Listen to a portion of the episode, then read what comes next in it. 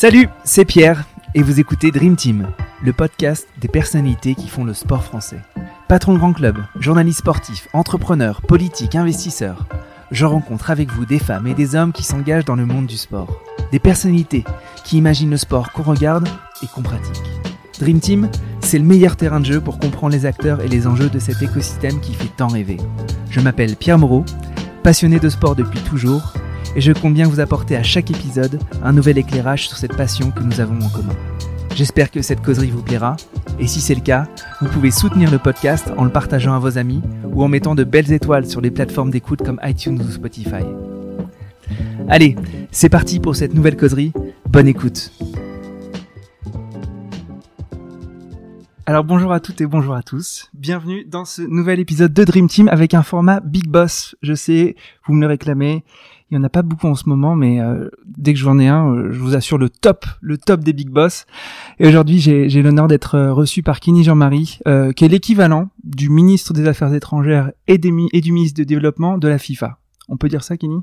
Euh, Tout à fait. Bonjour à tous. Bonjour, euh, Kenny. Je pense que c'est bien résumé. Cool. Eh ben, on va partir. On va parler évidemment de ton parcours euh, très riche. Je le disais un petit peu avant qu'on mette on sur les micros. mais avant ça, je vais te demander de répondre à ma première question, qui est ma question fil rouge. C'est comment on s'entraîne à devenir Kenny Jean-Marie? C'est une bonne question. J'aurais peut-être une réponse en un mot travail. Euh, parce que c'est quelque chose qui se voit pas nécessairement euh, quand on regarde un profil, euh, quand on lit une interview ou quand on regarde un CV. mais je crois bien que tout commence par là.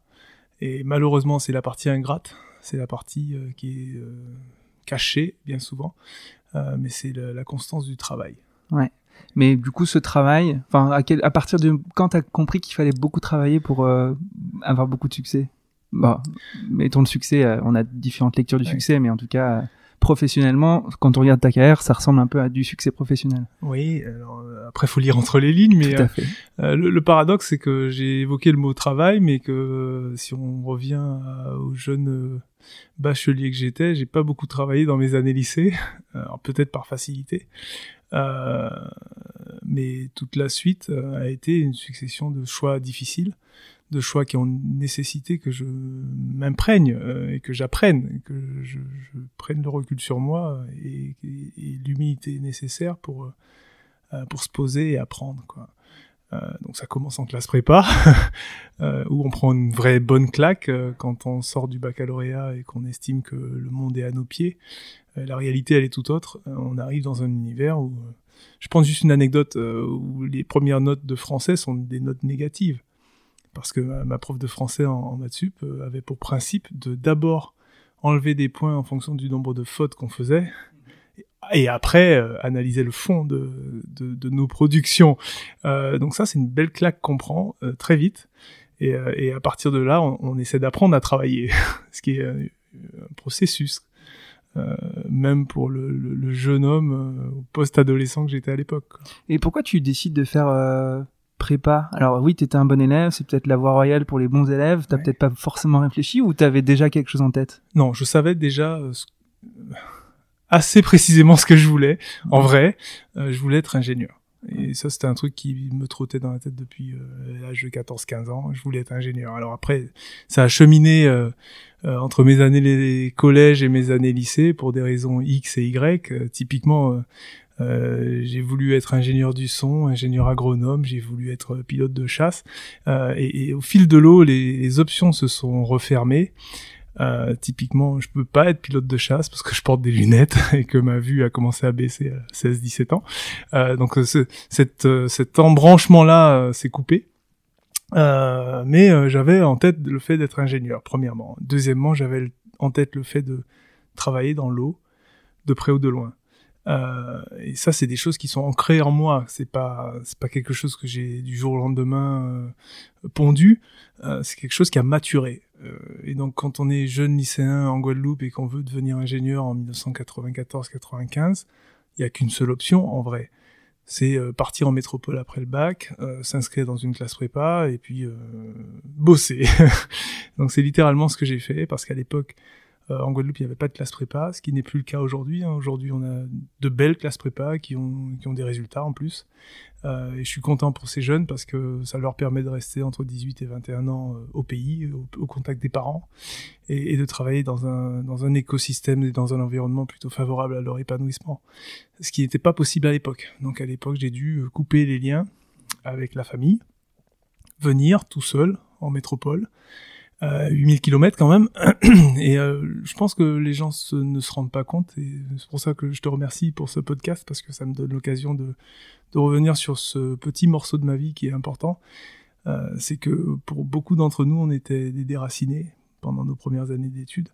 Euh, le premier hiver est violent, et d'une violence qu'on n'imagine pas. Moi, j'avais jamais vu la neige. Euh, premier, premier flocon de neige en décembre à Pontoise, ça fait mal, ça pique. Euh, mais, mais voilà, donc j'ai embrassé les classes prépa parce que je voulais devenir ingénieur tout simplement, et que c'était la solution à l'époque qu'on nous présentait. Il fallait faire la voie royale, aller se coltiner une année de maths sup, une année de maths spé, voire une deuxième année de maths euh, pour entrevoir l'accès à une école d'ingénieur en France. Ouais. Et un modèle d'inspiration familiale sur cette carrière, sur cette trajectoire? Ou c'était un truc que tu as construit tout seul Non, pas nécessairement parce que j'ai pas d'ingénieur dans ma famille, ouais. j'ai plutôt des musiciens. Euh, ma mère était enseignante, mon père était pianiste, ou l'est toujours. Donc je, je, sais pas, c'est venu comme ça, cette, euh, cette envie, euh, sachant que j'étais bon en maths, j'étais bon en physique, ok, donc ouais. ça, ça aide aussi. Euh, mais j'avais envie de d'ouvrir des capots, de re remettre des contacts entre des fils. Euh, c'est des choses qui me passionnaient. J'ai toujours aimé démonter pour remonter. Mhm. Euh, et le métier d'ingénieur me semblait être celui qui permettait ça. Okay. Donc je me suis euh, plongé là-dedans, euh, pas par atavisme familial, euh, plutôt par souhait personnel. Okay. et puis j'ai de la chance quelque part, parce que j'ai des parents qui, qui n'étaient pas euh, comment dire, dans, dans le rapport euh, classique antillais des parents à leurs enfants et, et, et des études qu'ils devraient faire euh, pour faire plaisir aux parents. J'ai une mère et un père qui sont très libéraux au sens premier du terme. Et donc c'est moi qui ai dit à ma mère, je voudrais faire classe prépa. Mmh. Et elle m'a dit bon ben ok, comment il faut faire? Et donc elle m'a envoyé à l'ONICEP à l'époque. Mmh. Euh, je sais plus si ça existe aujourd'hui.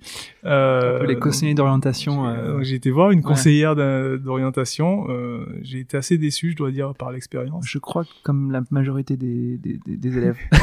c'est probable. On s'est toujours posé la question de, de à de quoi cette ça fonction. sert ouais. J'ai été déçu dans le sens où euh, je suis allé la voir, j'avais une idée assez claire de ce que je voulais, je voulais être ingénieur, et elle m'a dit, bah ok, bah faut faire une classe prépa, euh, vous allez prendre ce bouquin.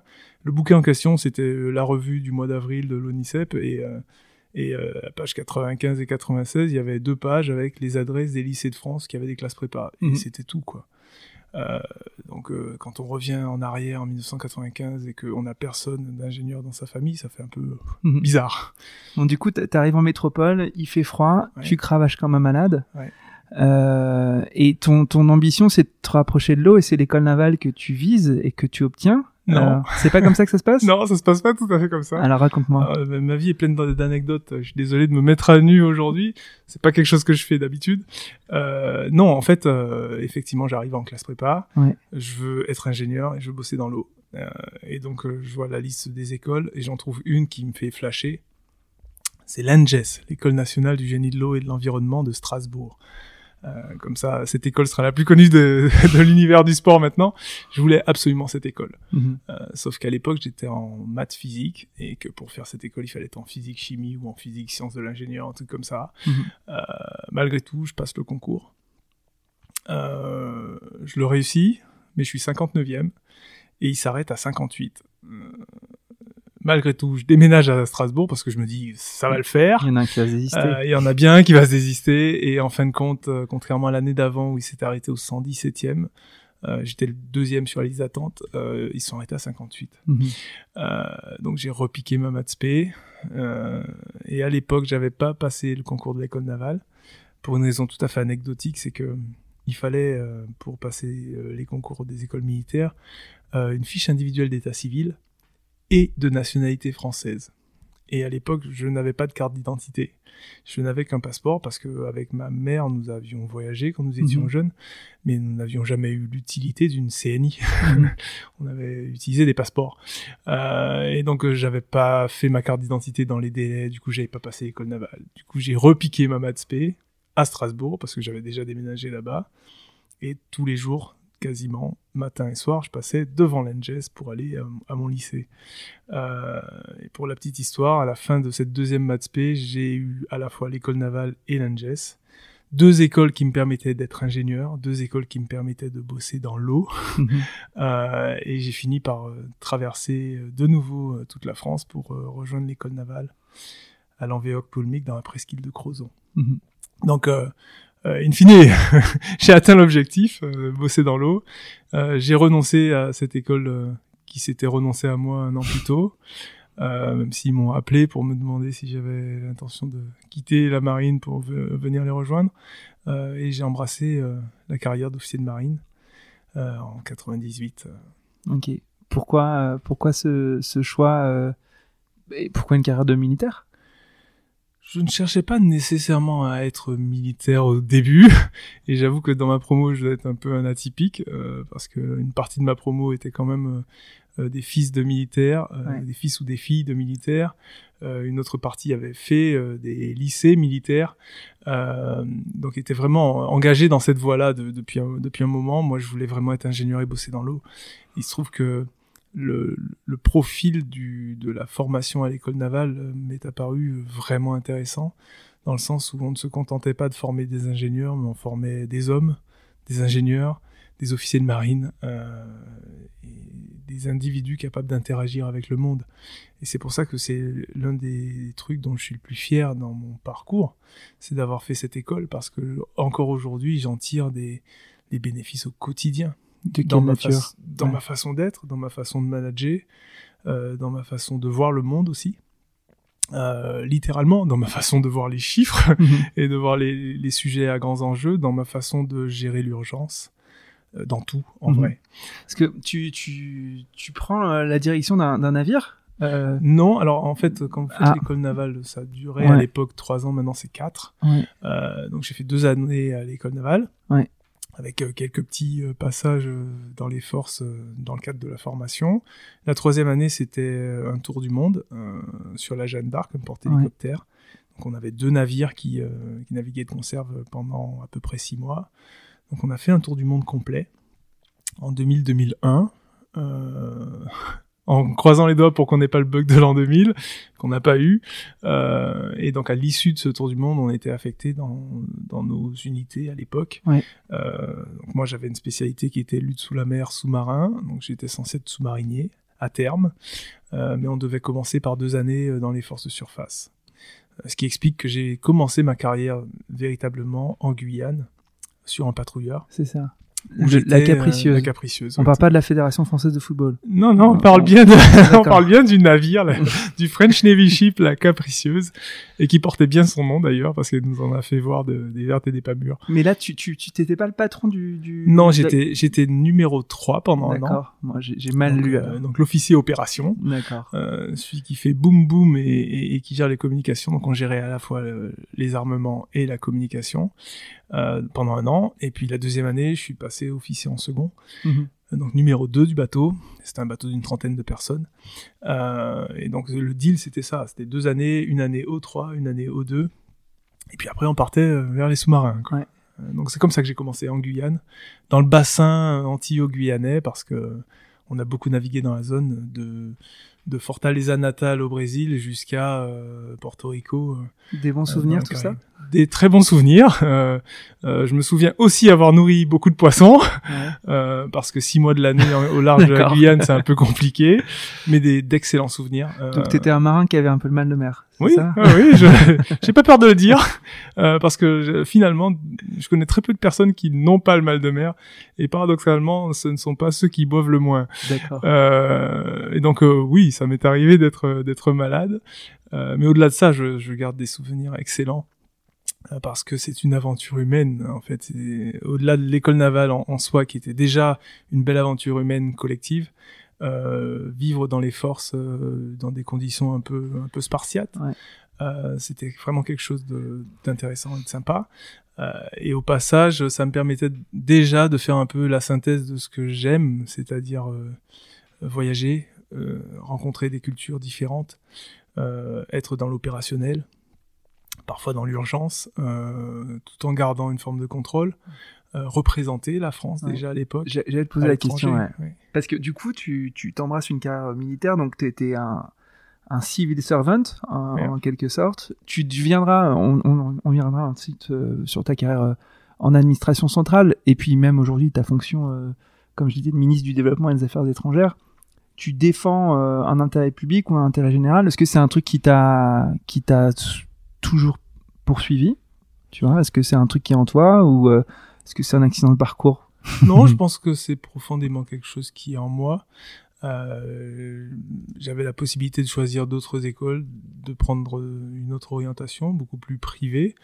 Euh, J'ai voulu servir mon pays. Et c'était un acte positif, c'était un choix euh, pensé, pesé, mesuré.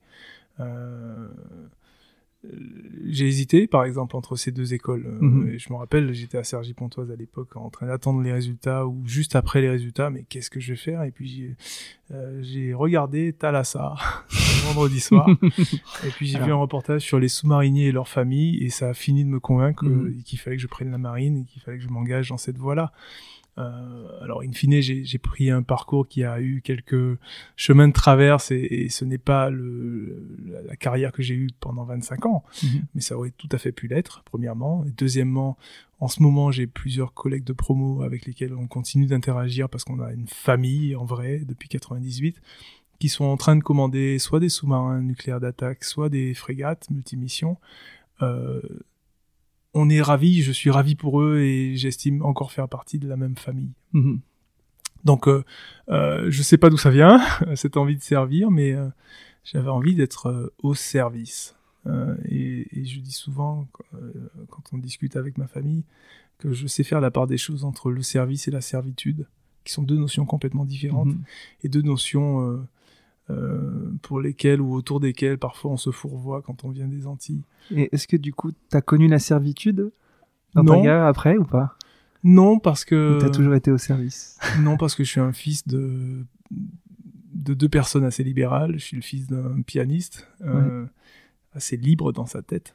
Euh, c'est pas toujours un avantage, ça, mais au moins ça, ça m'a constitué. Et donc, dès lors que j'ai senti que je m'enfermais, j'ai bougé. Euh, en ce sens, moi, je suis plutôt quelqu'un de la génération euh, X. Je suis à la frontière entre le X et le Y. Euh, la génération Y et les suivantes, euh, ce sont des gens qui n'hésitent pas à bouger, qui n'hésitent pas à changer Mhm. euh, d'orientation, de parcours, de choix professionnels. Euh, Peut-être qu'en ce sens, j'ai été un précurseur parce que j'ai jamais hésité à partir vers d'autres horizons quand Mhm. je sentais que je me laissais enfermer ou que je risquais d'être enfermé. Euh, et, et donc, euh, quand, quand on a migré de- du service à la servitude, systématiquement, je suis parti. Mhm. Alors après, la vie est une question d'opportunité, de, timing, de rencontre, Mhm. en effet, mais, euh, mais pour moi, ça a toujours été ça. Ok. On quitte rapidement le bateau euh, parce que finalement, on va accélérer aussi un peu dans ta, dans ta carrière. Tu, tu passes le concours de l'ENA. Oui. Euh, donc, t'as- t'as- tu veux quand même épouser une carrière de haut fonctionnaire. Euh, on parlait de l'intérêt général et servir euh, l'intérêt général.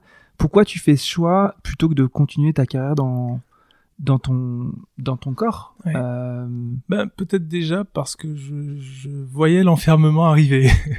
C'est-à-dire que quand vous êtes un jeune officier de marine, vous sortez de l'école navale, euh, plutôt bien classé, vous savez que devant vous, il y a un tube de 15 ans. Euh, donc j'étais censé être sous-marinier. Ce tube de 15 ans était censé me conduire à commander un sous-marin nucléaire d'attaque au bout d'une quinzaine d'années si Mhm. je ne faisais pas de bêtises et si j'avais pas trop de tâches sur mon dossier. mhm. Euh, ça m'a fait peur, j'avoue. Euh, deuxièmement, j'ai senti assez vite que j'avais envie de parfaire euh, ma connaissance, donc j'avais envie de reprendre les études en vrai. Mhm. Euh, mais je ne savais pas trop pourquoi faire. Et, et puis troisièmement, j'ai fait des bonnes rencontres, c'est-à-dire que j'ai eu un commandant en Guyane qui a senti ça euh, et qui a senti que je, je- quelque part je refusais l'obstacle. Et il m'a dit, bah, et pourquoi tu passerais pas l'ENA? Euh, Mais du coup, si tu veux passer l'ENA, il te faudrait une affectation à terre, sinon tu vas pas y arriver. Euh, et pourquoi tu irais pas à l'état-major de la marine? Pourquoi tu irais pas faire des finances? Et, et de fil en aiguille, je me suis retrouvé à préparer la prépa ENA, puis à préparer l'ENA et à devenir sous-préfet. Quoi. Mhm. Ça s'est passé comme ça, en vrai. Ok. Donc tu fais l'ENA, euh, tu te retrouves avec, euh, bon, tu- qui, qui est un peu en France l'école du pouvoir, euh, avec un concours interne, un concours externe, mais grosso modo, ce sont des gens qui, qui vont être amenés à, à être les patrons des grosses administrations, à être dans les cabinets euh, ministériels. Euh, Qu'est-ce que tu apprends à l'ENA En une phrase, à décrocher mon téléphone. ouais. Euh, et pas grand chose de plus, à vrai dire. Euh, Il y a beaucoup de choses que j'ai appris en prépa ENA, donc quand j'ai fait cette année à Sciences Po Strasbourg, Mhm. de préparation du concours, parce que ça tapait très large, effectivement, parce que c'est un concours difficile et exigeant. Ouais. Donc j'ai beaucoup appris pendant cette année-là. De mon cursus de deux ans et demi à peu près à l'ENA, euh, j'ai retenu euh, ça, cette capacité à décrocher son téléphone pour appeler un interlocuteur quel qu'il soit, quel que soit son niveau. Et ça, effectivement, cette école nous l'apprend, Mhm. elle nous a franchi assez tôt là-dessus. Euh, Donc il lève les barrières de la peur ou, enfin, oui, et puis euh, tu t'apprends à oser quoi. euh, on apprend à oser, on apprend aussi à comprendre. Ce qui est la devise de HEC, donc. euh, quelque part, ouais, quelque part, on est assez entrepreneur là-dessus. Euh, mais on apprend surtout à comprendre les rouages de l'administration française et, euh, et parfois les raccourcis qu'il faut savoir prendre pour atteindre la bonne personne au bon moment, de la bonne manière aussi, Mhm. Que ce soit dans le corps diplomatique, le corps préfectoral ou en administration centrale ou, ou déconcentré.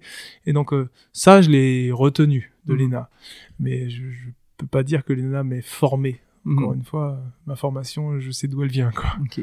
Pour l'instant, on n'a pas beaucoup parlé de sport. Euh, on a oublié de dire que tu étais un grand joueur de volleyball. J'ai essayé. Ouais. Tu, tu, tu t'es, t'es grand par la taille, mais peut-être que- l'étais-tu par le talent, je ne Ouais. sais pas, mais c'est, pas forcément le sujet.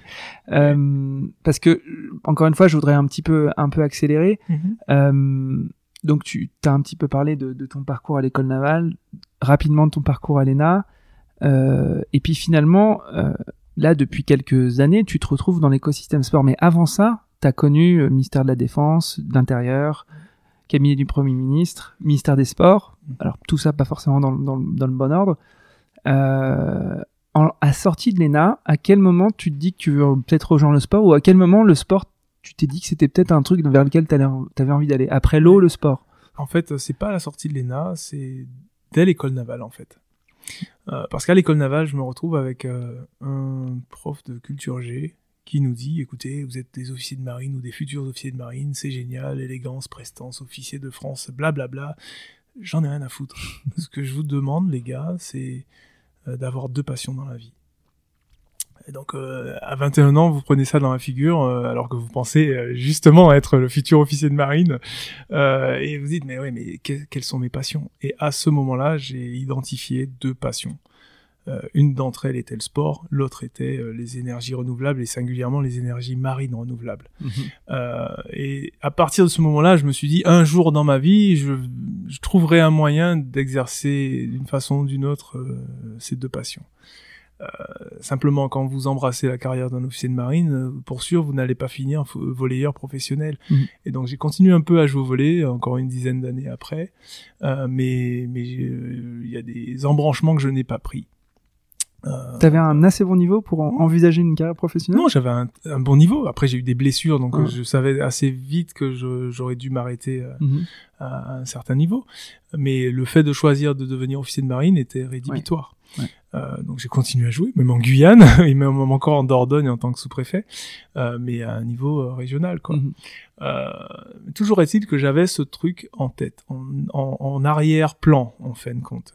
Et donc, j'entre dans le corps préfectoral, je, je débute en, en Dordogne, et puis après, anecdote, euh, on se retrouve à devoir euh, accueillir les championnats de France d'escrime à Périgueux. Mhm.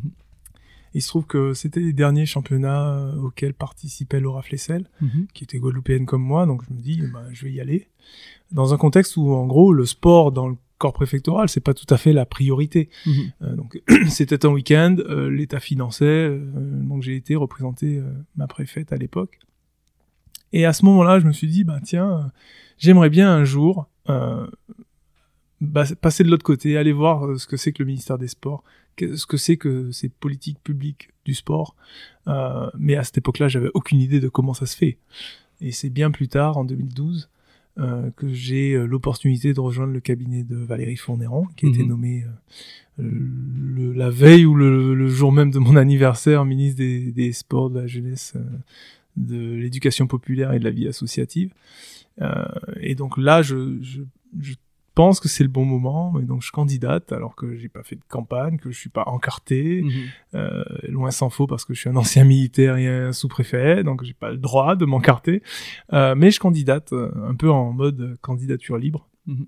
Et c'est comme ça que j'entre, euh, ou je mets un premier pied euh, dans cet écosystème qui est le sport. Et, euh, donc vous avez évoqué la partie publique de, de mon parcours.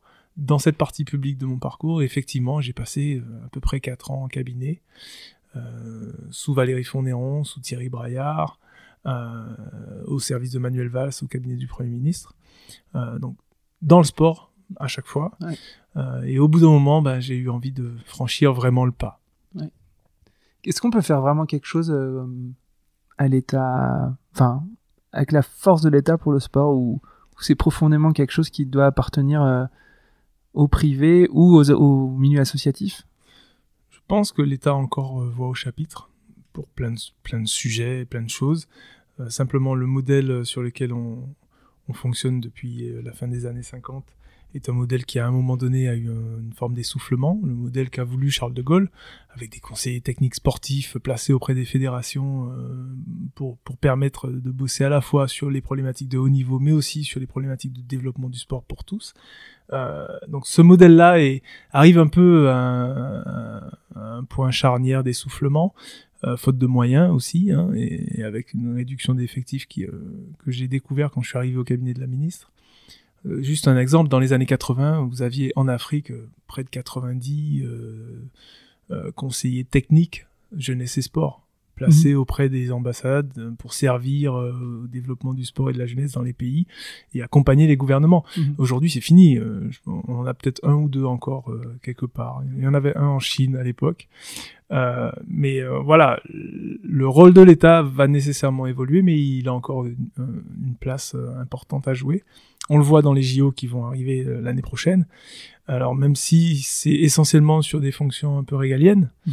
euh, mais toujours est-il que si on n'avait pas d'État, on n'aurait pas de candidature aux grands événements, on, on ne livrerait pas de grands événements parce que ne serait-ce que les infrastructures sont des infrastructures pour la plupart financées soit par l'État, soit par les collectivités locales. Mhm. Donc on a encore euh, un rôle à jouer, un rôle qui ne peut pas être le même qu'il y a 30 ans, un rôle qui est forcément délicat et sensible parce que le mouvement euh, sportif est, est jaloux de ses prérogatives et de son autonomie. Mhm. Euh, mais malgré tout, on est dans un modèle français où les fédérations sont délégataires du service public. Mhm. Ça veut dire qu'il y a un contrat entre les fédérations et l'État et que ce contrat nécessite que de part et d'autre, il y ait du respect mutuel, qu'il y ait de la compréhension et qu'il y ait de- du partage d'objectifs. Et euh, parce que tu vois, j'insiste sur ce, ce, ce sujet parce qu'on parle souvent de l'héritage euh, que va laisser les jeux, euh, notamment dans la culture sportive ou la pratique sportive euh, de tous. Euh, pourquoi, enfin, je, suis- je suis peut-être un peu pessimiste. Pourquoi j'ai l'impression que ce, ce, ce défi-là va toujours pas réussir à relever et, et j'ai aussi l'impression que euh, on déploie pas toute la force d'un État pour vraiment atteindre cet objectif. Oui. Alors certains diront que c'est parce que la France n'est pas une nation sportive. Mhm. Euh, alors c'est C'est un pays de cérébral. c'est pas c'est pas l'orientation que je prendrais. J'ai pas envie d'être négatif Ouais. aujourd'hui, donc je vais essayer de le tourner différemment. Euh, ce qui est certain, c'est que euh, pour avoir travaillé au sein de l'État sur ces problématiques en cabinet ministériel, euh, effectivement, jeunesse et sport euh, face à culture, Mhm. euh, la réaction n'est pas la même dans les hautes sphères de l'État. Euh, et quand on parle de sport, souvent on a la chance d'avoir des présidents de la République un peu passionnés euh, de sport en général, de foot bien souvent en particulier, euh, mais la passion ne suffit pas. Et quand tout l'appareil d'État est plutôt tourné culture que sport, ben, la conséquence, elle s'en ressent. Et donc, quand il s'est agi de défendre le fait qu'on soit candidat pour accueillir les Jeux, peut-être qu'on a dû déployer plus d'efforts que pour convaincre à être candidat à l'organisation de l'exposition universelle. Et c'est encore le cas en France au XXIe siècle. Mhm. Donc c'est c'est quelque chose dont il faut juste être conscient. Et c'est une des raisons pour lesquelles je suis engagé depuis plus d'une dizaine d'années dans cet écosystème. Parce que j'ai eu pour, pour ambition de, de contribuer avec une petite pierre à l'édifice à un peu plus de professionnalisation du secteur. Mhm. Euh, le sport repose pour beaucoup sur, sur du volontariat, du bénévolat, euh, mais on est arrivé dans, dans un certain nombre de, euh, de, de recoins de cet écosystème à, à, à des endroits où la professionnalisation est nécessaire et vitale. Mhm. Donc j'ai voulu m'engager là-dedans. Ouais. Euh, C'est en partie le programme Forward dont on va parler aussi à la FIFA. À et- c'est un fil rouge euh, qu'on sent dans ton parcours. Parce que je voudrais qu'on attaque un peu le- les années football, mais avant d'attaquer les années football, donc ce qu'on entend par années football, c'est tes années à la FFF Oui. et puis tes années euh, à la FIFA. Mais entre-temps, tu as créé un cabinet de conseil. Euh, pourquoi? Euh, alors, euh, certains diront que j'ai des idées fixes. Euh, au moins, j'ai des rêves et j'essaie de, vivre mes rêves plutôt que de rêver ma vie. Euh, et donc, j'avais un rêve euh, depuis un moment qui était de, créer un cabinet de conseil. Euh, et ce rêve, il s'est construit en une bonne dizaine d'années. C'est-à-dire que chaque année en janvier, je me disais, ah, tiens, j'aimerais bien monter une boîte. Après, c'est, j'aimerais bien monter une boîte de conseil. Après, ça a été, j'aimerais bien monter une boîte de conseil en stratégie. Ouais, J'aimerais bien monter une boîte de conseil en stratégie dans le sport. Euh, et donc ça a cheminé comme ça. Et puis après quatre années passées en cab, euh, à bouffer du sport à longueur de journée, euh, au bout d'un moment, je me suis relancé vers la formation parce que je fais partie de ces gens qui croient en la formation tout au long de la vie. Donc je, suis allé- je me suis embarqué dans l'aventure de passer un master sur la gouvernance du sport en Europe. Euh, et au fil de l'eau, plus j'avançais, plus je sentais que cette envie d'entreprendre euh, devenait forte et, et que je ne pouvais pas la retenir. Euh, et donc j'ai quitté Matignon fin 2015 pour finir ce master et pour euh, créer ma boîte. Mhm. Euh, donc KJM Conseil, c'est comme ça que- qu'elle est née. Ça m'a mis neuf mois, Euh, mais j'ai voulu vivre cette expérience parce que j'ai voulu voir ce que c'était que de devenir chef d'entreprise, voir ce que c'était de payer ses charges, de, de se générer un premier salaire, De trouver des clients. euh, de trouver les clients exactement, de les démarcher, de délivrer. J'avais envie de, mais c'est l'ingénieur un petit peu derrière, hein, de, Mhm. de décortiquer ce que c'était que qu'une entreprise. Et ça a l'air bête, euh, je l'ai pas fait pendant un bon moment parce que j'avais euh, une chose qui me retenait, c'est que je me demandais comment j'allais gérer ma comptabilité. C'est débile, mais c'est le truc qui m'a retenu pendant longtemps. Et puis j'ai été décomplexé par euh, ma tante et un avocat qui m'ont dit bah, tu prends une boîte à chaussures, tu mets tes factures dedans et puis tous les mois tu les amènes à ton expert comptable. Euh, Donc finalement ça m'a un peu affranchi, mais j'ai voulu vivre ça. Aussi parce que euh, tu l'as souligné, j'ai passé l'ENA. Euh, un des reproches qu'on fait souvent aux énarques, c'est d'être euh, un peu hors sol Mhm. et de ne pas connaître la réalité de la vraie vie, des vrais gens. Et du coup, j'ai voulu me mettre pas en danger, mais me challenger sur ben, qu'est-ce que c'est que la vraie vie? Euh, qu'est-ce que c'est que monter une entreprise? Euh, Qu'est-ce que ça t'en coûte au-delà de l'aspect financier, mais qu'est-ce que ça t'en coûte dans les tripes? Mhm. Euh, Et donc c'est le truc dont je suis le plus content et le plus fier de ma vie. Alors c'était peut-être une petite crise de la quarantaine, mais mais j'en suis fier. Si c'était à refaire, je le referais. Je le referai de toute façon parce que je le reprendrai, je dirais, Mhm. parce que c'est comme ça. Euh, et que c'est mon bébé et que, et que je l'ai pas perdu de vue. Mais c'est ce qui m'a permis aussi de passer de, du public progressivement vers autre chose. Mhm. Euh, et puis cette expérience euh, a été euh, écourtée par mon recrutement par la FFF, Ouais. que je n'avais pas anticipé, je dois le dire. J'étais heureux en chef d'entreprise, j'étais libre, je travaillais pas le lundi. Ça, c'est quelque chose de... Et pourquoi donc Parce que c'était un truc dont je rêvais depuis longtemps, de pas bosser le lundi. Si et- c'est pour bosser le dimanche. euh, oui, alors on est d'accord, mais euh, mais au moins symboliquement, je bossais pas le lundi et j'étais très content comme ça. J'allais faire du golf le lundi, Très bien. euh, et c'est vrai que le sport c'est plutôt le week-end euh, l'activité. Euh, mais euh, j'ai accepté de rejoindre la FFF et, et, de faire quelque part ce que je vendais, euh, mais au sein de cette institution, euh, pour une raison principale. C'est que l'objet même de ma de mon mémoire de fin de master était euh, la Coupe du Monde féminine de football, comment faire de cet événement euh, plus qu'un simple événement majeur, mais un vrai levier de développement pour, pour la Fédé, à travers euh, l'exemple de la Coupe du Monde 2019. Mhm. Euh, et donc, quand on vient vous démarcher pour que vous rejoigniez une telle Fédé à deux ans d'un tel événement, j'ai estimé qu'on ne pouvait pas dire non. Mhm. Donc, j'ai mis entre parenthèses ma vie d'entrepreneur. Ouais. Et donc, tu, tu prends la direction de cabinet de Noël Legrette. Oui.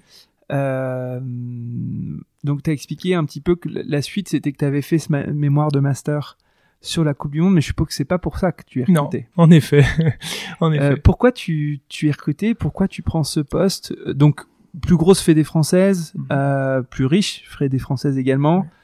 Euh, bref, explique-nous ce choix un peu. C'est pas une question d'argent, c'est pas une question d'ego. Euh, la perspective de la Coupe du Monde féminine faisait partie des, des éléments clés qui m'ont qui m'ont incité à y aller. Euh, mais il y avait un deuxième élément, c'est que dans la, façon dont le job a été construit, j'étais directeur du cabinet du président et j'étais aussi directeur des relations institutionnelles et internationales. Mhm. Si ça n'avait été que pour être directeur du cabinet du président ou que euh, responsable des affaires publiques de la FFF, je pense que je n'aurais pas accepté le poste la dimension internationale et le challenge qui était associé m'ont fini de me convaincre en mhm. fait, euh, parce qu'il s'agissait pour la FFF de de passer à la vitesse supérieure en termes de structuration d'une stratégie de relations internationales.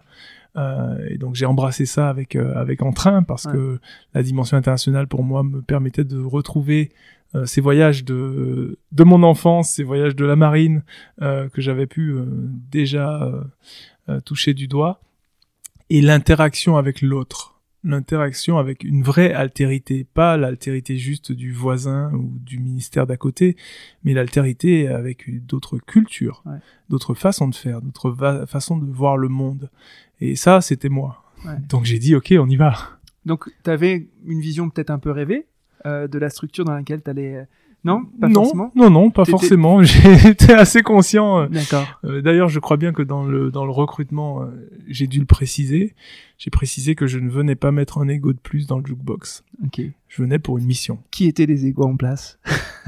Ah, Vous les connaissez tous, mais mais mais du coup, non, au-delà au-delà de la structure et, des, des, de qui était le président, qui était DG, qui était au comité exécutif, le football français est une accumulation d'ego dans son ensemble. Euh, euh, quelqu'un comme Jean-Michel Aulas qui, qui s'apprête à quitter l'OL après des années de présidence et qui est une des personnes clés dans le football français, c'est une personnalité. Mhm. Euh, mais quand je dis ego, c'est pas forcément quelque chose de péjoratif, mais, mais on a des personnalités comme ça dans le, dans le sport français. Euh, et donc c'est pas évident dans la plus grosse des fédés euh, d'arriver et, d'essayer d'apporter euh, quelque chose de plus. Ouais. Mais du coup, tu arrives, toi, avec ton background de, d'ingénieur, d'énarque, d'officier de marine, euh, de fonctionnaire, enfin, de, de, d'homme, d'État, enfin, d'homme d'État, de, mmh. euh, dans la plus grosse des fédés, on le disait, qu'est-ce, qu'est-ce qui t'étonne le plus quand tu arrives mmh. La perception qu'a la Fédé de l'État, de ce qu'est l'État, de ce qu'est la puissance publique. Euh, ça, ça m'a, ça, ça m'a étonné. C'est-à-dire que il y a un rapport du privé ou para-privé au public qui est, qui est assez euh, désarçonnant. Euh, ça faisait partie des raisons pour lesquelles j'avais monté ma boîte d'ailleurs, parce que j'avais envie d'accompagner le mouvement sportif, les autorités publiques et, le secteur privé dans l'interconnexion et, la compréhension les uns des autres mhm. et de rapprocher les uns des autres, parce qu'on est, on, on part sur beaucoup de malentendus, beaucoup d'a priori, parfois de la jalousie, de part et d'autre, euh, de choses qu'on ne comprend pas et qu'on ne connaît pas, et que quelque part on ne fait pas l'effort de connaître. Et donc, euh, dans mon rapport d'étonnement, un des premiers éléments, c'est ça, c'est cette espèce de regard euh, très froid, très distancié de ce qu'est l'État et, et, de la machine que ça représente, alors qu'en fin de compte, euh, il suffit de s'asseoir autour d'une table et de commencer à discuter pour se rendre compte qu'on parle le même langage. Mmh. Ça manque de connecteurs. Ouais, totalement, totalement. Euh, bon après. Euh, Donc c'est bien que Jean-François Villat arrive. oui, quelque part c'est c'est plutôt une bonne nouvelle euh, dans la période.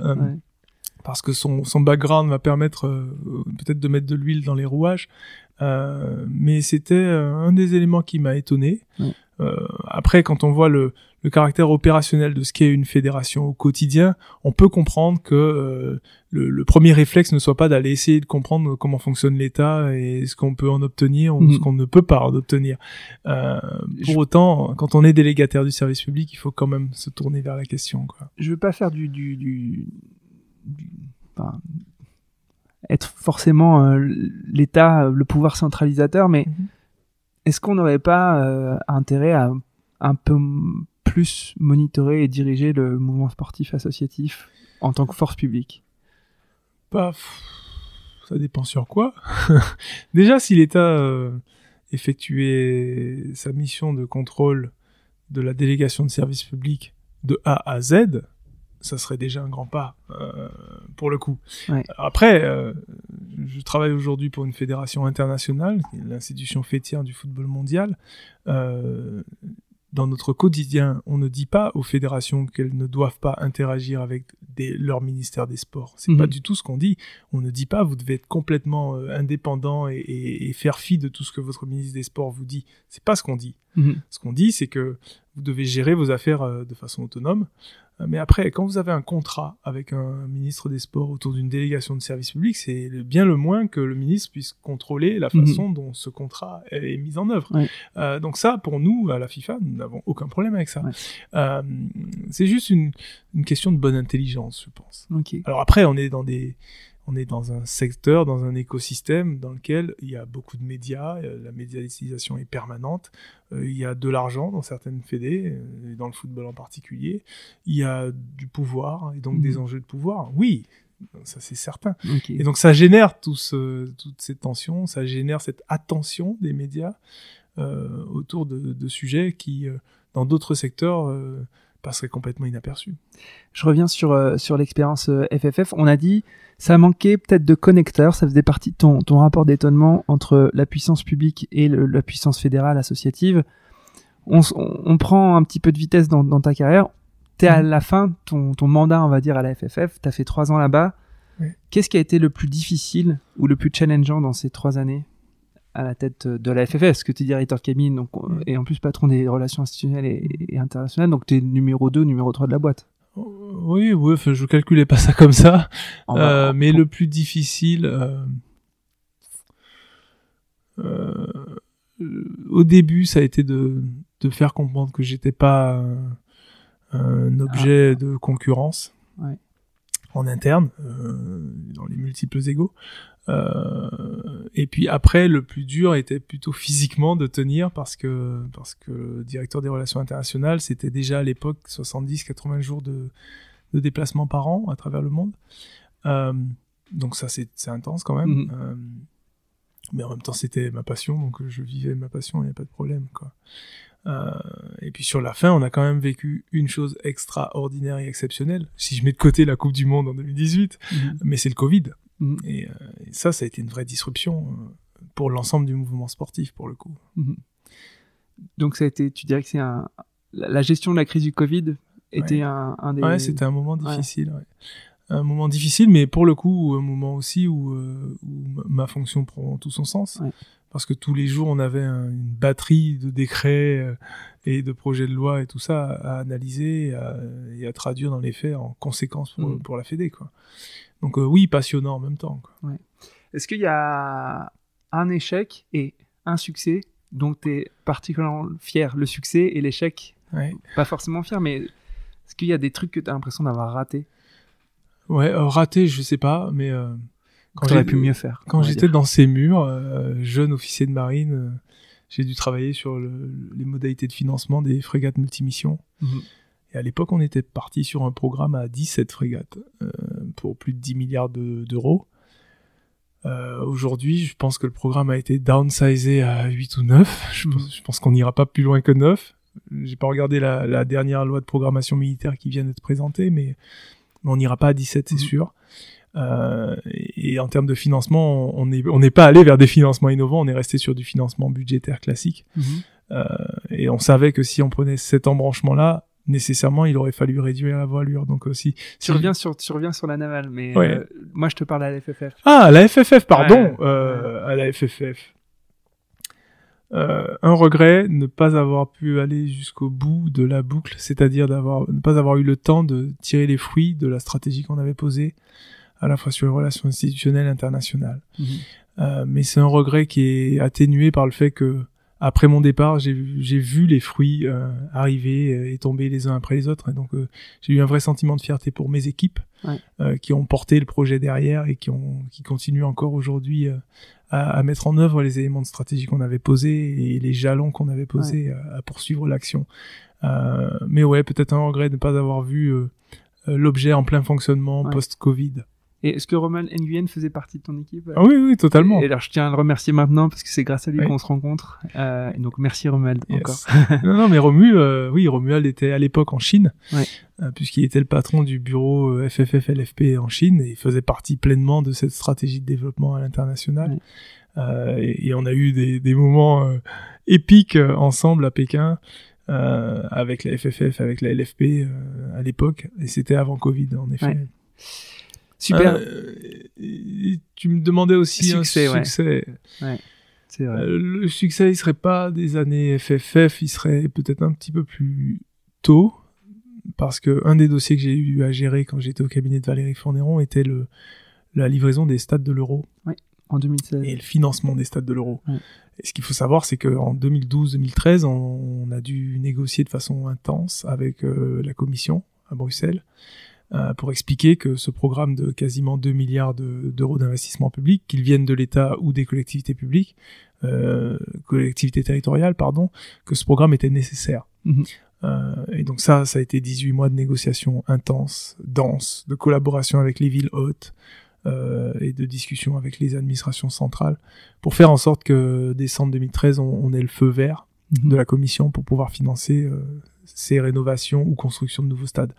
Ça c'est un élément de fierté, euh, Mhm. j'avoue, euh, parce que ça a été vraiment dur hein, et que à plusieurs moments on a on a pu se dire mais non on va pas y arriver Mhm. et l'euro il fallait le livrer. Ouais. Euh, donc aujourd'hui on en, on en voit l'héritage euh, tous les week-ends euh, sur les stades de France parce qu'on en a quand même rénové euh, neuf. Mhm.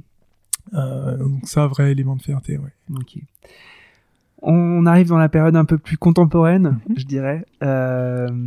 Tu deviens le Chief Member Association Officer de la FIFA. Donc c'est un peu ce- cet acronyme, en tout cas le, ce qu'on met derrière ce ministre du Développement, ministre des Affaires euh, internationales. Tu gères un budget de, de 2 milliards, euh, qui est du coup un budget qui émane euh, des recettes commerciales de la FIFA, Mhm. mais qui ont vocation à être redistribuées à l'ensemble des, des membres et des associations de, de, de la FIFA. Est-ce que tu pourrais nous expliquer euh, qu'est-ce qui fait que tu rejoins la FIFA et Oui. aussi prends le temps de nous expliquer ce que tu fais? Oui, je peux essayer. Alors pas trop de temps, Euh, mais un ok, petit peu de je peux essayer. Euh, Première question, pourquoi tu rejoins la FIFA Pourquoi je rejoins la FIFA? Parce que parce que ayant goûté à l'international, ayant échangé beaucoup avec plusieurs fédérations euh, membres de la FIFA au quotidien, dans ma position à la FFF, euh, j'ai eu envie de d'aller plus loin, en fait, euh, dans l'interconnexion. Euh, et puis j'ai eu surtout l'opportunité de le faire, euh, parce qu'on a beaucoup interagi avec la FIFA, notamment pendant la Coupe du Monde 2019, donc euh, j'ai pu voir un peu le fonctionnement de l'institution. Et à l'époque, la FIFA plutôt que l'UEFA, parce que la FIFA est vraiment avec une couverture mondiale. Et donc le, le rapport à l'autre est un peu différent de ce rapport euh, un peu de village que peut avoir l'UEFA vis-à-vis de ses membres et, et du reste du monde. Mhm. Euh, C'est-à-dire que euh, par moment, l'UEFA peut se sentir un peu citadelle assiégée parce que c'est c'est vrai que c'est le, le continent phare, c'est le continent où le, le business est le plus développé. Et donc du coup, le rapport à l'autre est un peu particulier et spécifique parce qu'il s'agit d'abord de protéger sa citadelle, Mhm. alors qu'à la FIFA, on est obligé d'embrasser le monde. Donc donc c'est pour ça que j'ai rejoint la FIFA avec avec enthousiasme en Mhm. tout cas. Ce que j'avais pas mesuré à l'époque, c'est que je multiplierais par deux le, mon nombre de jours d'absence. Ouais, j'allais venir. C'est une conséquence. Euh, et donc, euh, pour répondre à la deuxième question sur euh, mon job, donc je suis le chef de la division des associations membres de la FIFA. Euh, entre guillemets, affaires étrangères dans le sens où je gère la relation avec les 211 membres Donc il faut qu'on soit au contact au quotidien avec nos membres pour les accompagner. Donc tes, interlocuteurs, c'est les présidents des les présidents, les secrétaires généraux de, de, toutes les fédés membres de la FIFA. Euh, parce que c'est nos interlocuteurs directs, parce que ce sont eux qui constituent la FIFA, mhm. parce que ce sont les 211 votants au congrès de la FIFA. Donc il est fondamental qu'une telle institution ait des relations au quotidien avec ses membres. C'est mon job, et c'est le job de mes équipes ici, basées à Paris. Ouais. Euh, donc la partie un peu affaires étrangères. Donc ce, n'est pas une partie affaires publiques, c'est une affaire étrangère entre guillemets, mhm. euh, dans le sens où on est la maison mère et, et on a plus de pays membres que de pays aux Nations Unies. Et la deuxième euh, partie, c'est le développement. Alors pas le développement technique, puisque à la FIFA on a un Chief Global Football Development Officer qui est Arsène Wenger mhm. et qui s'occupe de toute la partie développement technique, mais le développement au sens de l'aide au développement euh, et cette fois-ci plutôt financière.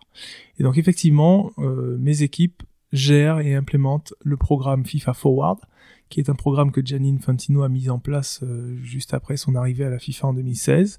On en est au troisième cycle de Forward. C'est des, ce sont des cycles de, de 4 ans. Euh, donc on va démarrer, on a démarré le cycle 3 au 1er janvier 2023 et on, on a 4 ans pour le déployer. 2,25 milliards de dollars à, à rendre aux mhm. fédérations. Euh, effectivement, en provenance des recettes commerciales de l'événement majeur qui est la Coupe du Monde masculine de la FIFA et, j'espère euh, demain et après-demain de la Coupe du Monde féminine aussi. Euh, et donc après avoir généré un pic de recettes autour de 7 milliards, on va redistribuer 2,5 milliards à peu près à, nos fédérations. Et mon job au quotidien est non seulement de délivrer ces sommes, mais aussi de contrôler l'utilisation qui en est qui en est faite, euh, accompagner les fédérations dans le montage de certains projets, mhm. euh, parce que seules bien souvent elles n'y arrivent pas. Et donc euh, on est véritablement une division au service des membres. Et, ça c'est clé pour moi. C'est le message que je passe à mes collaborateurs, le service. On en revient au service d'ailleurs. On reviendra un petit peu plus en détail sur le programme Forward.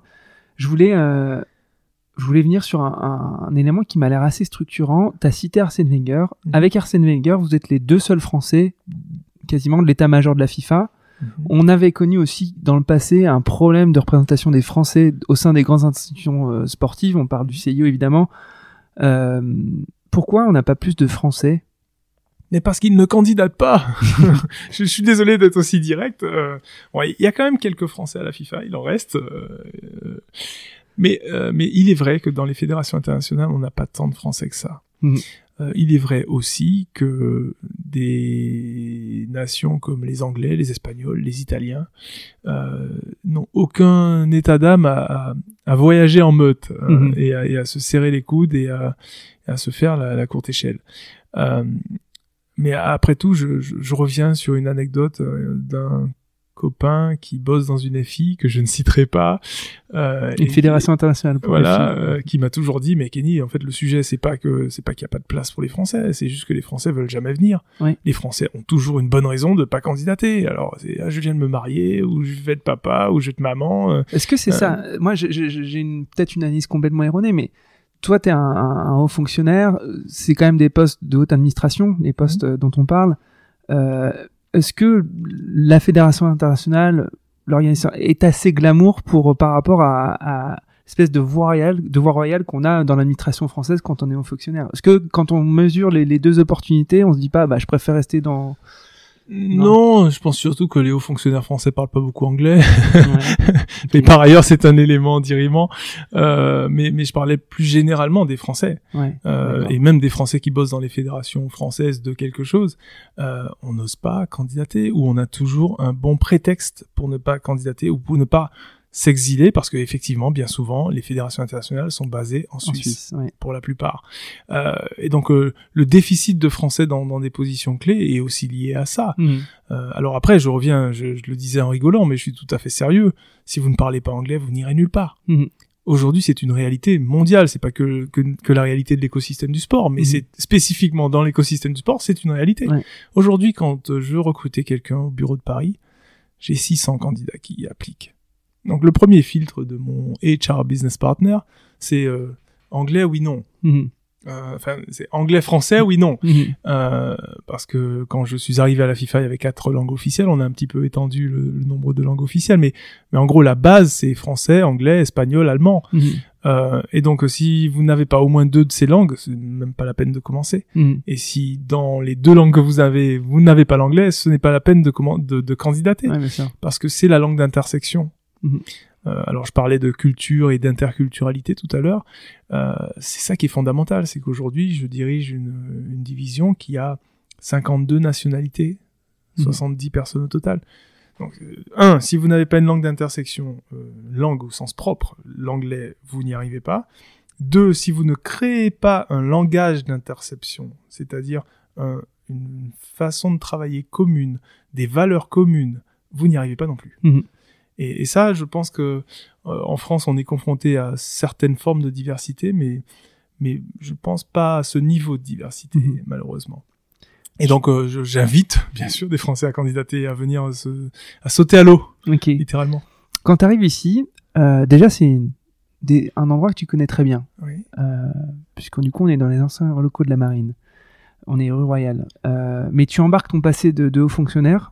Euh, c'est quoi ton rapport, encore une fois, d'étonnement au moment d'arriver Parce que tu as connu du coup euh, une carrière de fonctionnaire en cabinet à la FFF, et puis tu arrives dans une nouvelle institution qui a des codes différents, qui a pas une culture professionnelle identique à celle que tu as pu connaître auparavant. Oui. Qu'est-ce que tu... Est-ce que déjà tu te sens armé quand tu arrives Et comment, enfin, comment, comment tu te sens? Qu'est-ce que tu observes quand tu arrives Mais en fait, euh, quand j'arrive, je ne suis déjà plus haut fonctionnaire dans ma tête. Euh, je suis euh, administrateur du football, quoi, si vous voulez. ouais. Euh, parce que j'ai franchi le Rubicon depuis un moment déjà. Euh, et donc, euh, être haut fonctionnaire, c'est une des dimensions de ce que je suis ou de ce qui m'a constitué, mais c'est pas l'unique dimension. Euh, c'est pour ça que je suis aussi fier d'avoir fait le MESGO, cet Mhm. Executive Master dans la gouvernance du sport, parce que parce que j'ai l'impression aujourd'hui de faire partie d'une autre famille. Donc, euh, je suis un ancien officier de marine, c'est une famille. Je suis un ancien euh, sous-préfet, c'est une autre famille. Je suis un ancien haut fonctionnaire français, c'est une autre, un autre sous-ensemble.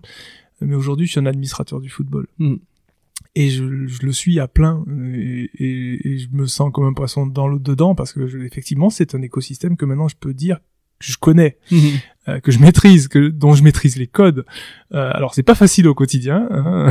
c'est pas parce qu'on on, on baigne dedans que, que c'est facile, mais mais c'est ça la réalité. Et donc euh, quand j'ai franchi le pas de passer de la FFF à la FIFA, ça s'est fait, euh, la transition s'est effectuée assez assez souplement, je vais dire. Mhm. Alors après, je vous cacherai pas que le, le, le premier mois, j'ai- j'avais la migraine en rentrant le soir.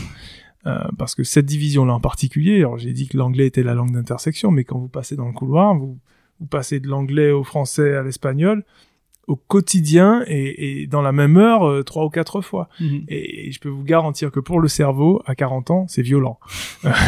Euh, et encore aujourd'hui, c'est violent. Là, je reviens de vacances, donc je parle assez normalement français.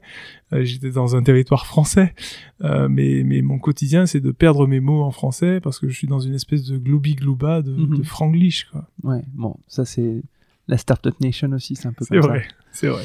ça. Euh, donc tu te sens armé, c'est juste que en effet c'est des codes et des cultures différentes. Tu, tu bascules du français à l'anglais, à l'espagnol et, et- et je ne sais quoi d'autre encore.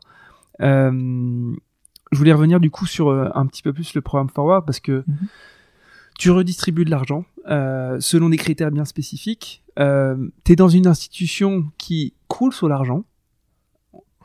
Euh, On a de l'argent, on Euh, en génère. avec un passé euh, pas forcément euh, en tout cas euh, qui, a, qui a été sous le feu de- des projecteurs sur l'utilisation justement de l'argent. Toi tu as, ce pâté une fois j'insiste un peu sur, sur ce passé de haut fonctionnaire euh, d'homme d'état. Et du coup peut-être de la fait que tu es dans une division on va faire particulièrement bien attention et Oui. tu seras sous l'œil médiatique de comment va être utilisé cet argent Tout à fait. euh, comment tu tu tu t'assures de, de de pas être de nouveau attaqué médiatiquement sur ce sur quoi a été attaqué historiquement la FIFA? Euh, j'ai envie de dire que le programme Forward tel qu'il a été conçu, et il a été conçu bien avant que je n'arrive, euh, alors je suis responsable des règlements Forward 3.0, ceux Mhm. qui commencent à s'appliquer au 1er janvier 2023, mais, mais avant que je n'arrive à la FIFA, il y avait déjà eu deux séries de, de règlements. Euh, et, et un des premiers points sur lesquels a insisté Gianni Infantino, c'est qu'il a dit, OK, je vous donnerai plus d'argent parce que je veux plus d'impact dans le football et pour ça, il y aura plus de contrôle sur l'utilisation des fonds. Et donc, depuis 2016, ce qui se passe, c'est que tous les ans, toutes les fédés sont auditées par des cabinets d'audit indépendants qu'on paye, rubis sur ongle, et qui vont sur place, sur Mhm. pièce, analyser la façon dont l'argent est utilisé. Euh, c'est c'est ce qui fait de moi euh, euh, quelqu'un avec euh, une approche un peu schizophrène Ouais, c'est du- ça. des choses parce que je dois Good cop bichonner et mes- cop en même temps. exactement bichonner mes fédés, mais en même temps je dois savoir leur dire quand elles déconnent et savoir les punir quand elles déconnent. Euh, et donc c'est pas un job facile au quotidien, euh, c'est pas une sinécure. Euh, mais ça fait partie du, du Ouais. boulot. Et donc euh, mes équipes, euh, parmi mes équipes, il y a des équipes qui s'occupent de, des problématiques de gouvernance, d'autres équipes qui s'occupent des problématiques de gouvernance financière. Mhm. Et donc après les audits, euh, s'il faut corriger, on corrige.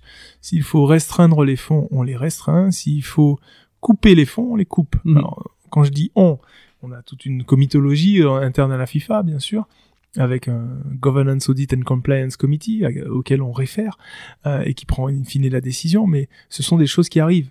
Alors est-ce que c'est choquant? Non. Mhm. Euh, est-ce qu'on monitore euh, plus qu'auparavant? Oui.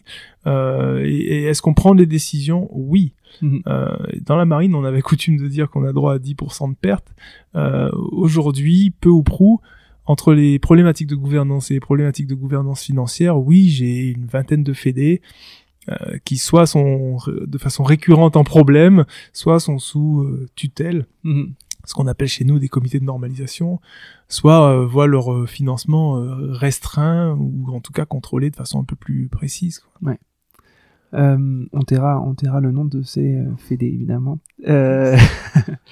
Non, mais on a des exemples. Enfin, sur, sur les problématiques de gouvernance aujourd'hui, euh, typiquement, euh, le Pakistan, le Tchad, Haïti, Trinidad et Tobago, le Salvador, mhm. euh, le Zimbabwe euh, sont soit suspendus, soit sous comité de normalisation. Le Sri Lanka est suspendu actuellement. Euh, bon, il y a toujours des bonnes raisons à ça. C'est jamais euh, par plaisir qu'on Ouais. prend des décisions. Sûr. Là, les, les fédérations que j'ai citées sont essentiellement sous l'angle de la gouvernance. Donc, Ouais. elles sont des problématiques de gouvernance. Ce sont pas celles qui ont des problématiques de financement. Mais c'est la même, c'est le même rapport, la même analyse. mais qui sont préexistantes à, au phénomène football. Enfin, je- Oui, je- oui, je bien suppose souvent, que oui. Il y a un phénomène de percolation entre les structures administratives et politiques locales. Et, Exact. et à quoi, enfin, je, je pose souvent cette question, c'est à quoi va ressembler le succès de tout ça? Le succès de tout ça va ressembler, si on revient au, au sport en vrai, à des ballons qui roulent, des gamins qui ont Ça, des... c'est une de tes formules que Ouais, t'aimes bien. ouais, le je, ballon qui roule. dire ça. Il faut, que le ba- il faut que la balle roule. On est dans un sport où la balle doit rouler. Moi, je viens d'un sport où la balle doit voler. c'est vrai. Euh, mais mais le ballon doit rouler. Il faut qu'il y ait des compétitions. Il faut qu'il y ait des gamins qui jouent, des garçons comme des filles. Ça, c'est fondamental. Et c'est comme ça qu'on mesurera le succès. Mhm. Alors après, euh, je suis- comme je suis un afro-techno, il y a une chose qui me tient à cœur, c'est que les gamins soient tous licenciés. Euh, Je suis pas sûr qu'on ait le temps de dé- développer là-dessus, mais la prise de licence est fondamentale dans le foot en tout cas, parce que dans le foot, on a beaucoup de mécanismes de solidarité et que ces mécanismes de solidarité reposent sur le fait qu'on soit capable de flécher le parcours des joueurs entre l'âge de 12 ans et l'âge de 23 ans. Donc si on n'arrive pas à licencier le gamin proprement dans un club euh, attaché à la Fédé entre l'âge de 12 et l'âge de 23, jamais on ne bénéficiera des retombées de solidarité si jamais ce joueur perce Mhm. de façon professionnelle, si jamais ce joueur est transféré. Euh, voilà, Et ça pour moi c'est un, c'est un must. Mhm. Et donc je, je cravache au quotidien mes directeurs continentaux pour leur dire voilà surveillez l'évolution de vos prises de licence quoi. Mhm. Ce qui pour nous Européens est quelque chose de naturel parce que euh, si euh, tu veux mettre ton gamin au foot dans un club euh, de ton quartier, nécessairement le premier acte en septembre va être de prendre la licence. Mais dans beaucoup de pays c'est pas le cas. Dans beaucoup de pays la pratique est beaucoup plus informelle. Euh, donc ça c'est un de mes chevaux de bataille. Ok. Donc, in fine, plus, plus de licenciés, euh, plus de ballons qui roulent, comme tu disais, avec un focus sur la pratique euh, féminine, Oui. sur, l'insta- sur le- la rénovation ou l'installation d'infrastructures. Mhm. Donc, tout ça, ce sont les sous-jacents ou les proxys du fait que le ballon roule. Le- L'enjeu d'embasement, en fait, euh, même si c'est pas un mot très joli, l'embasement, euh, est-ce que c'est aussi une fédé locale euh, a pas euh, plus de fonds si elle a plus de licenciés? Est-ce qu'il n'y a pas une corrélation forte entre ce que peut toucher une fédé et son nombre de licenciés? Alors pour l'instant, l'essentiel du programme Forward est, est- est un programme qui s'adresse à toutes les fédérations membres de la même façon. Donc aujourd'hui, vous êtes une fédération membre de la FIFA, vous pouvez toucher jusqu'à 8 millions sur le cycle de 4 ans qui Ouais. vient. Euh, on a mis en place un, un, un élément différenciant, c'est euh, le budget annuel de la Fédé. Donc quand vous êtes une, une Fédé qui a moins de 4 millions d'euros de budget annuel, Mhm. vous pouvez bénéficier d'un million d'eux en plus Ouais. pour couvrir vos frais de déplacement des équipes nationales et les frais d'équipement. Donc ça fait que une petite Fédé, en gros, peut toucher jusqu'à 9 millions d'eux Mhm. de la part de la FIFA sur un cycle de 4 ans. La réalité de, des, des 8 millions, si je reviens sur le premier pot, euh, c'est que c'est pas automatique. Dans les 8 millions, vous avez 3 millions pour des projets. Donc déjà, il faut être en capacité de monter un projet Mhm. qui est monitoré et validé par le comité de développement de la FIFA. Donc c'est quelque chose de sérieux sur 3 des 8. 3 des 8. Sur les 5 qui restent, la moitié doit être euh, n'est attribuée que quand vous cochez un certain nombre de critères Mhm. Une bonne dizaine de critères sportifs et un onzième critère qui tourne autour de la gouvernance. Donc quand vous êtes une fédération X et que vous ne remplissez que 5 critères sur 10, vous ne touchez que la moitié. Mhm. Ça, c'est fondamental. Euh, vous me direz qu'on n'en est pas encore à euh, du euh, need-based, Mhm. euh, pour, pour parler anglais. C'est une approche qu'on essaie d'avoir de plus en plus Mhm. dans l'accompagnement de nos fédés. Comment faire pour faire du coût humain Mhm. Euh, Parce que, ok, une fois qu'on aura donné 8 millions, euh, on passera à 12. Une fois qu'on passe à 12, on Mhm. passe à 20. Ok, mais comment est-ce qu'on s'assure que celles qui en ont vraiment besoin se développent Euh, Et ça, c'est l'enjeu des quatre prochaines années dans mes équipes. On est en train de modifier un peu la structure de nos équipes pour aller procéder à ce qu'on appelle en anglais du capacity development, du Mhm. développement des capacités. Donc en plus de ce soutien financier à travers le programme Forward, on va venir appuyer là où ça fait mal Mhm. pour que Ou là, ça, fait du bien. ou là où ça fait du bien exactement pour que des fédés évoluent. Ouais. Euh, donc euh, si on trouve que euh, sur l'Afrique ou sur la Caraïbe, on a une dizaine de fédés avec une problématique précise sur euh, leur, leur habilité à communiquer par exemple, Mhm. Et qu'on évalue qu'elles sont à 4 sur 10 en termes de com, Mhm. et qu'on veut les amener à 6 sur 10, et à plus que la moyenne, eh ben on va faire une formation spécifique pour faire en sorte que le responsable com monte au bon niveau. puisse cranter. Voilà. Ok. Super. Écoute, euh, on arrive un peu aux questions de la fin. Mhm. euh, malheureusement, qu'est-ce qui te rend euh, optimiste et qu'est-ce qui te rend pessimiste sur ce que tu fais? Ce qui me rend optimiste, c'est que je mesure l'impact de ce que je fais aujourd'hui. Je suis en capacité de mesurer l'impact de ce que je fais. Même si je challenge en ce moment mes équipes, puisqu'on prépare un peu le plan stratégique des quatre prochaines années, je les challenge sur des, j'aime pas jargonner, mais les key, les KPIs, les, Mhm. Les- les indicateurs indica- les indicateurs de perform- performance, Ouais. euh, parce que je, c'est pas mon trip, mais, euh, mais j'ai envie que, j'ai envie de les forcer à réfléchir à quels sont les meilleurs indicateurs de performance. Mhm. C'est ce de- qui ne se mesure pas n'existe pas. Ouais, exactement. Mhm. Et donc là, on est en, en pleine réflexion sur Mhm. quels pourraient être les meilleurs indicateurs de performance. Parce que bon, une fois qu'on a construit euh, 200 centres techniques, ok, d'accord, mais qu'est-ce qu'on y fait dans ces Mhm. centres techniques? Est-ce que la balle roule? Mhm. Euh, Voilà. Euh, et comment est-ce qu'on mesure que la balle roule? Euh, Et de ce point de vue, le nombre de licenciés est quelque chose de, Mhm. de fondamental. Euh, donc euh, voilà, euh, c'est un des premiers éléments. Euh, L'autre, c'était qu'est-ce qui te rend pessimiste?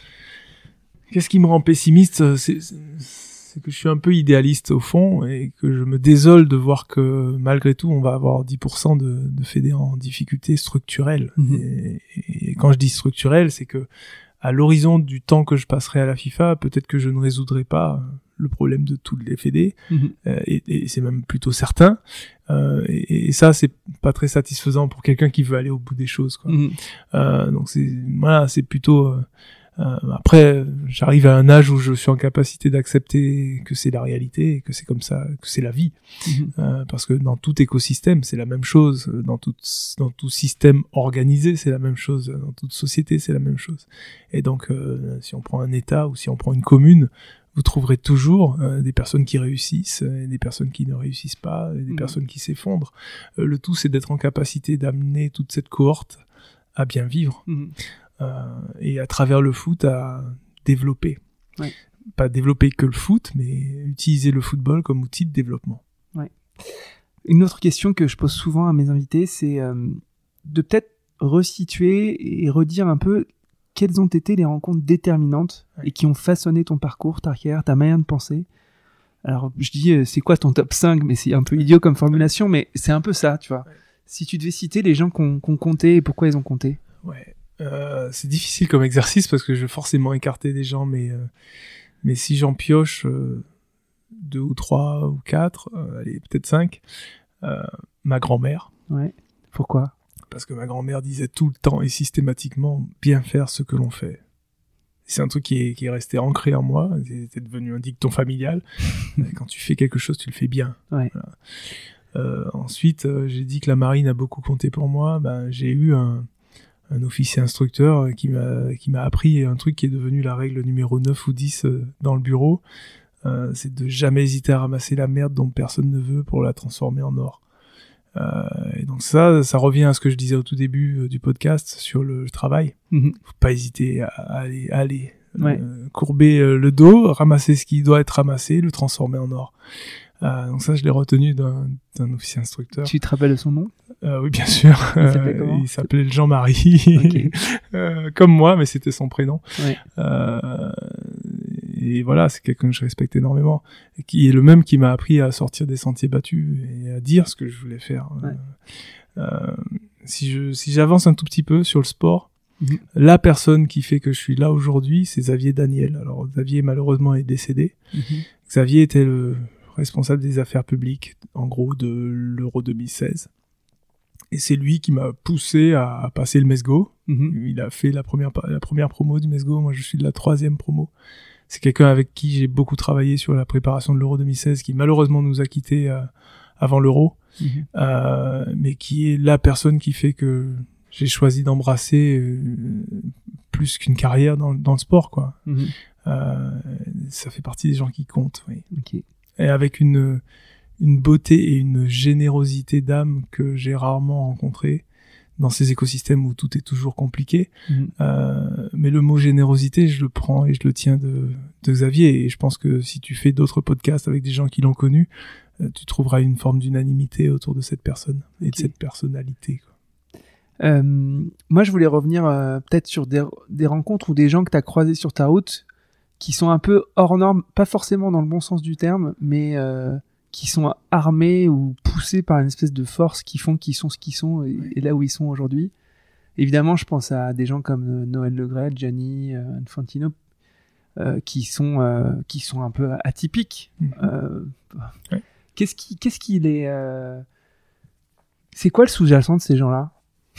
C'est une bonne question. Je pense que tout simplement, c'est la passion.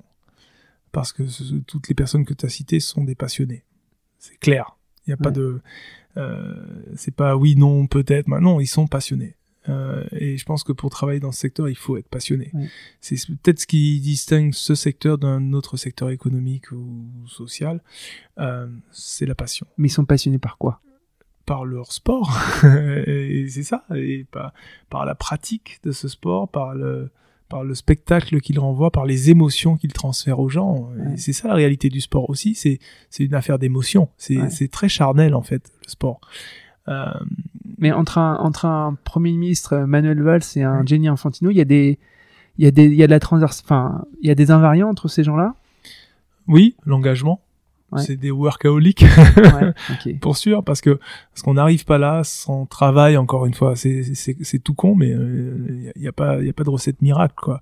Euh, donc après euh, parfois on travaille à l'excès euh, mais, mais c'est la force de travail la capacité de travail. Ça c'est fondamental. Mhm. après euh, il faut la la hargne et, et- et l'envie.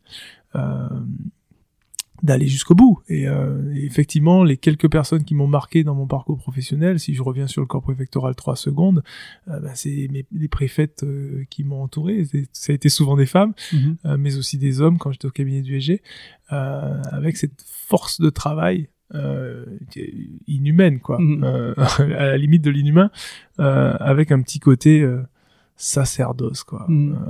Et donc, on- si on reboucle sur le service, parfois euh, c'est du service sans limite, quoi. Ouais.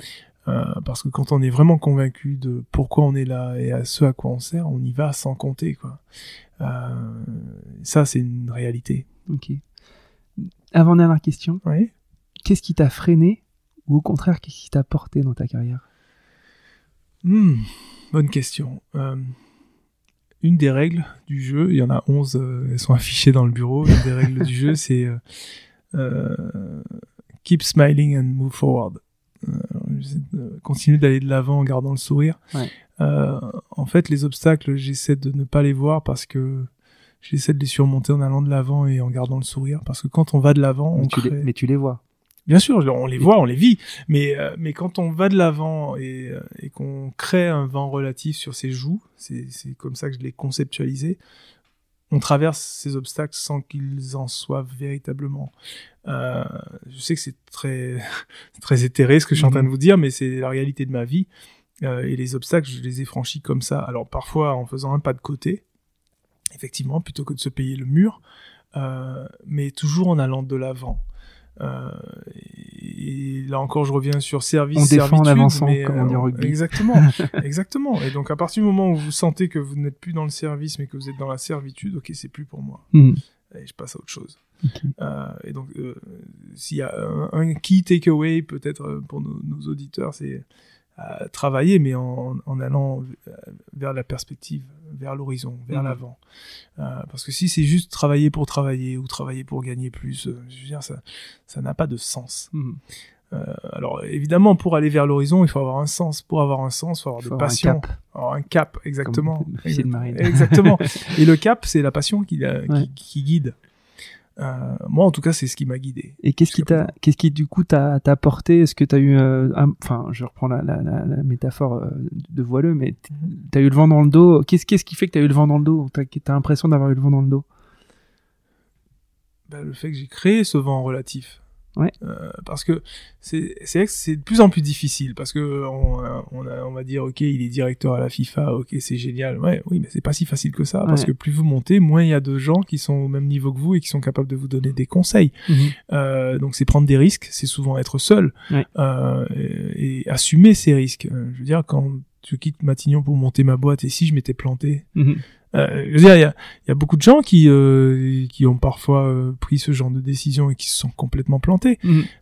Donc quand on lit mon CV entre les lignes, on ok, ça a marché, mais ça aurait pu aussi ne pas marcher. Mhm. Est-ce que ça aurait été dramatique? Non, je crois pas, parce que je crois qu'il faut essayer pour pour arriver. C'est ce que beaucoup d'entrepreneurs font dans la vie, euh, y compris des milliardaires actuels. Je pense que les milliardaires actuels vous diront plus de leurs échecs que de leur de leur succès, quoi. Mhm. Euh, donc euh, voilà, je crois pas que j'ai le vent euh, euh, dans le dos, mais, euh, mais en tout cas, je souffle, je souffle sur la voile. Super. Écoute, dernière question qui est la question piège évidemment, c'est Ouais. t'aimerais entendre qui dans ce podcast? Ah, bonne question. J'aurais aimé entendre Xavier Daniel. Ouais. Je Vraiment. ça. Vraiment. Ouais. Yes. Bon, et ben ça se fera pas, mais on pense à lui alors. Très fortement. Merci beaucoup. Merci. Merci d'avoir écouté Dream Team, j'espère que cette causerie vous a plu. Si vous souhaitez soutenir ce podcast, partagez-le à vos amis, mettez plein d'étoiles sur Apple Podcast ou sur Spotify. Mais surtout, parlez-en autour de vous, à vos amis passionnés de sport. Je vous assure que ça boostera le podcast. Vous pouvez aussi me suivre sur LinkedIn, sur Instagram ou sur Twitter en cherchant Dream Team Podcast. N'hésitez surtout pas à m'envoyer vos commentaires, à partager les épisodes en me taguant et bien sûr à me suggérer des invités. Pour amener le podcast le plus loin possible, j'ai besoin de vous. Encore merci pour votre écoute. On se donne rendez-vous à la prochaine causerie.